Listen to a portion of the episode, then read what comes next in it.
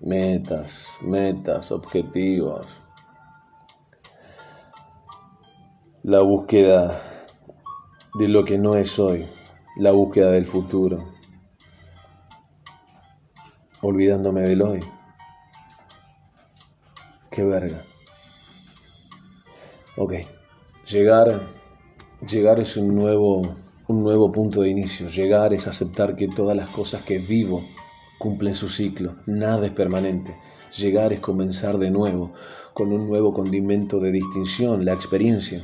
Llegar es un punto de referencia de que sí se puede llegar, siempre y cuando realmente lo quieras, cuando realmente lo sientas.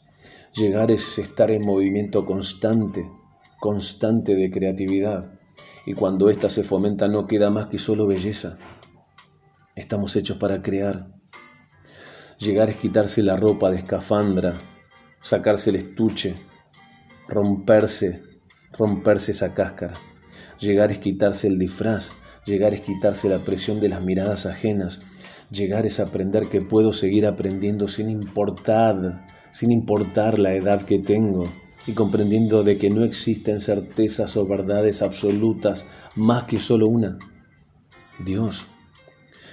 Llegar es descubrirme vulnerable y temeroso a los desafíos, fracasos, incertidumbres y aún así intentarlo. Llegar es entender que a pesar de mis imperfecciones puedo atreverme a la vida. Llegar es simplemente un pasito que me acerca más a mí me acerca más a mi verdadera humanidad, a la valentía de que todo se puede si me lo propongo.